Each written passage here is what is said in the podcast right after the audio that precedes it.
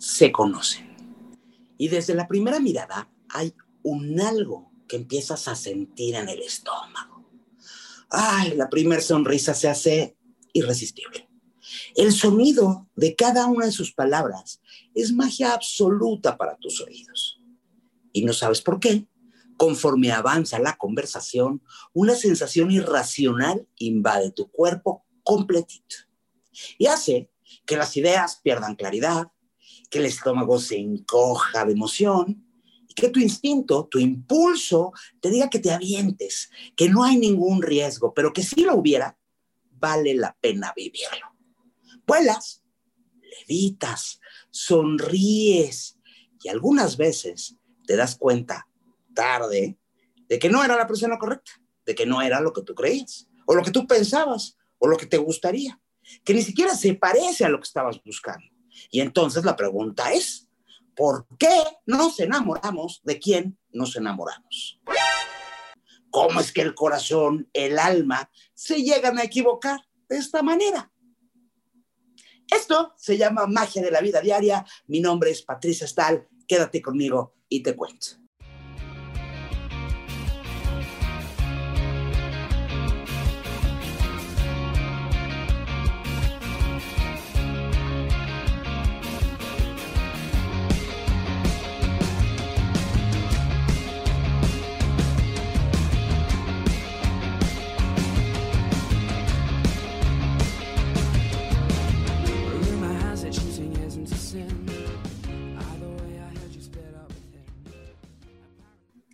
Ay, enamorarse. Las mariposas en el estómago, querer compartirlo todo con alguien. Híjole, es que hay quien dice, hay expertos ¿eh? que dicen que el amor es una imbecilidad transitoria. Un estado de ánimo que nos cambia, para bien o para mal. Y la pregunta aquí es, ¿por qué nos enamoramos? Y sobre todo, ¿por qué justo de esa persona y no de cualquier otra? La respuesta lógica sería decir que se tienen cosas en común con esa otra persona, que se conocen de otra vida, que les tocaba, que ese el destino, pero ¿qué creen? No es así. Simplemente no es así. A veces nos enamoramos de alguien que es completamente diferente a nosotros.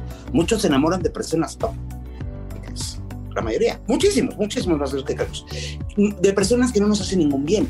Ah, pero eso sí, ahí estamos bien enamorados, luchando cada día y buscando estrategias eh, casi militares, mágicas, estrategias de todos tipos para que ese amor funcione. Preguntándole a los amigos, a las amigas, oye, ¿cómo le hago? ¿Tú cómo le haces? Siempre queremos hacer que funcione, sí o sí. Pero el amor no se elige. Llega sin avisar, incluso cuando ni siquiera lo estabas buscando. ¿Te ha pasado? Y ahí estamos, ahí estamos. Todo el día pendientes, pendientes del celular, para ver si esa persona ya nos contestó el mensaje, para ver si nos llama.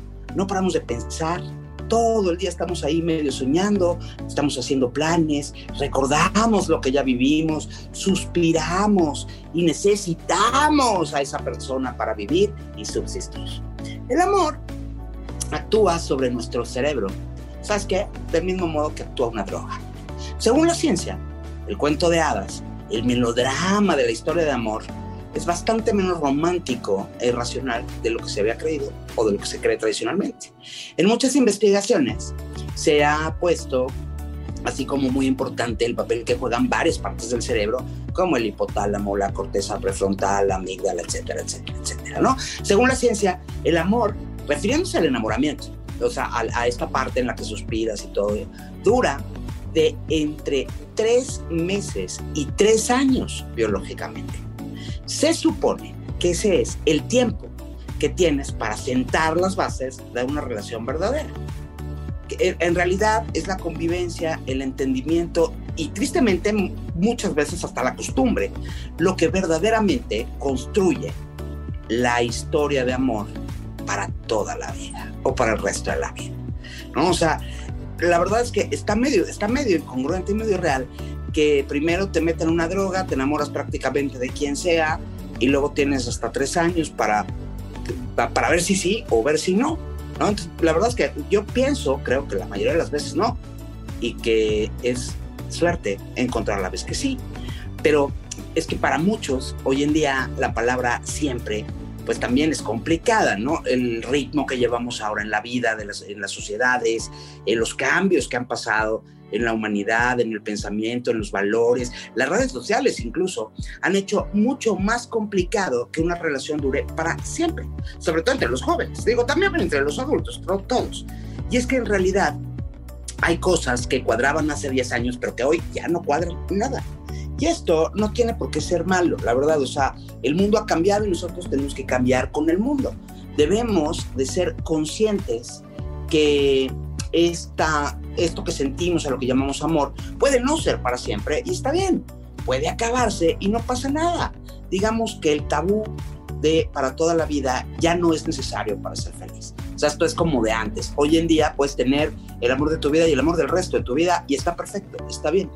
Cualquiera cualquiera que haya estado enamorado, yo misma, se ha preguntado, bueno, ¿por qué? ¿Por qué me encanta esta persona?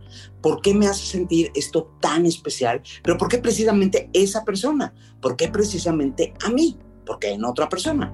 O sea, como, ¿por qué muchas de las veces este, ni siquiera tenemos congruencias? Es como, no me hubiera gustado y me fascina, ¿no? Muchos me han dicho que me gustan güeros güeras y terminan con morenos morenos. Y bueno, es que hay que estar conscientes de que hay quien, quien nos gusta porque nos gusta, aunque haya más guapos, más guapas, o que tengan mejores características, y nos gusta, pero no, no necesariamente estamos buscando al más guapo, o a la más guapa, o al más rico, o a la más exitosa, o al más nada. O sea, simplemente nos gusta esa persona y nos gusta porque nos gusta sin poder comparar, sin poder meditar y sin que nos podamos explicar por qué. Si fue clara, creo que ni yo me entendí. A ver, enamorarnos de una o de otra persona depende de la parte física, ya hemos dicho bastantes veces, el amor entra por los ojos, aunque no tenga la nariz de perfil griego perfecto, aunque no tenga los ojos más hermosos del mundo, aunque no tenga un cuerpo perfecto, pero a mí me gusta así, así como es, justo así.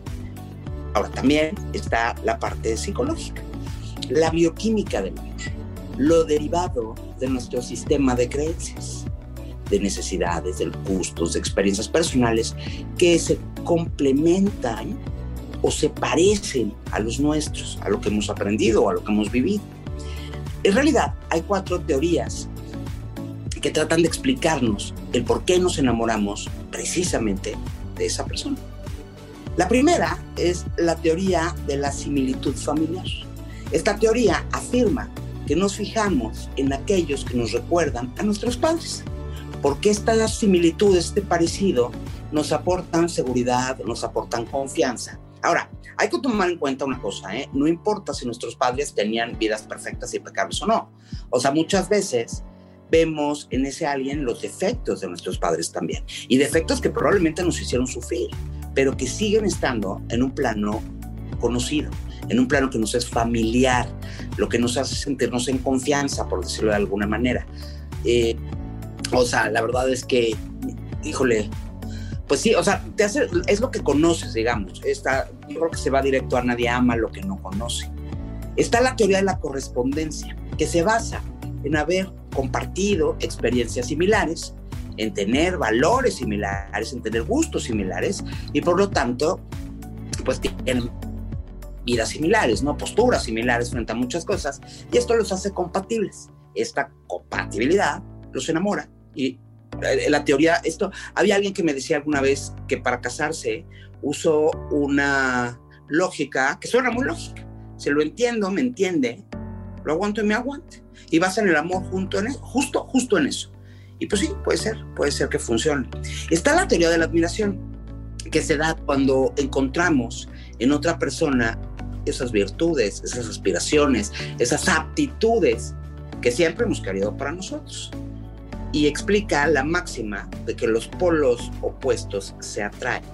O sea, esta parte de yo quiero ser como él o como ella. Ojo, admirar está súper bien, está padrísimo, pero hay que tener cuidado con no confundir admirar con envidiar ahora sí que con desear los bienes y los malos, ¿no? De tu pareja, porque imagínate el tipo de amor que se puede lograr sobre la envidia, yo creo que sería terrible, o sea, la verdad es que estaría bastante mal. También está la teoría de la química del amor, que pues científicamente es la más certera, ¿no? Las endorfinas, encefalinas, la feniletilamina, entran en acción activando sensaciones de euforia, de felicidad y la oxitocina, que es la actriz principal de este cóctel de hormonas, de neurotransmisores y que trabajan en pro del amor y que nos hacen sentir cosas maravillosas que nos llevan a otras dimensiones. Una persona se siente más atraída por otras si comparten valores, por ejemplo, que tenga una forma de sentir o de relacionarse íntimamente parecida a la suya y que sus sentimientos sean parecidos. Y el resultado de ambas cosas dan como consecuencia una forma de actuar y una experiencia también parecida. En realidad de eso se trata el amor. O sea, después de haber pasado estos primeros tres años de enamoramiento, si resulta que tienen ideas parecidas, maneras de vivir parecidas, eh, gustos parecidos y comparten cosas padres, bueno, entonces está construyendo una relación que sí va a durar. O sea, muchas veces no te vas a dar ni cuenta, pero por ejemplo, o sea, hablando de esto, ¿no? De, de lo que, de lo que hablamos de, de sentirte como en confianza. Si tu papá o tu mamá, De alguna manera te hacían sentir abandonado y tienes este síndrome de abandono porque en tu casa había alguna situación, probablemente alguien que te cause este mismo sentimiento de abandono te haga sentir este tema que es familiar, y aunque a nivel consciente puede ser que sepas claramente que está mal, algo en tu interior te hace sentir que esto es habitual y que es a lo que estás acostumbrado. Y esta puede ser la razón o una de las razones de tu amor, de tu enamoramiento. O sea, lo cual está fatal. Yo por eso insisto, ¿verdad? Esto de salir a buscar pareja, salir en búsqueda del amor, cuando no estamos listos para ello, cuando tenemos cosas que trabajar a nivel individual, no es buena idea. Posiblemente lo hicimos alguna vez y cometimos errores y no funcionó, o a la larga nos hizo sufrir, o hicimos sufrir incluso. Quien, o sea, la verdad es que si sales así, si sales nada más a ver qué vas a encontrar, quién sabe lo que vais a conseguir. O sea, ya te lo dije creo que la semana pasada, es como ir al súper con hambre, te agarras todo y de todo, y cosas que no necesitas y cosas que no te hacen falta. Es mucho mejor opción construirte, conocerte, curarte, amarte a ti mismo, lograr tener autoestima, amor propio, sentirte bien, trabajar lo que haya que trabajar y entonces sí, desde la sanidad emocional, desde la fortaleza emocional, entonces ya buscas a alguien que además haya luchado por ser una extraordinaria persona, como lo estás haciendo tú. Y entonces ambos se hagan muy felices y tengan una relación que los haga muy felices. Porque, ¿sí te lo he dicho? ¿Sí te acuerdas? Porque, porque el único objetivo de la vida es ser feliz. Yo, yo soy Patricia Stahl. Esto se llama magia de la vida diaria. Y mientras nos volvemos a escuchar te deseo que tengas una extraordinaria semana. Y por favor, ahora más que la semana pasada y más que siempre, cuídate mucho.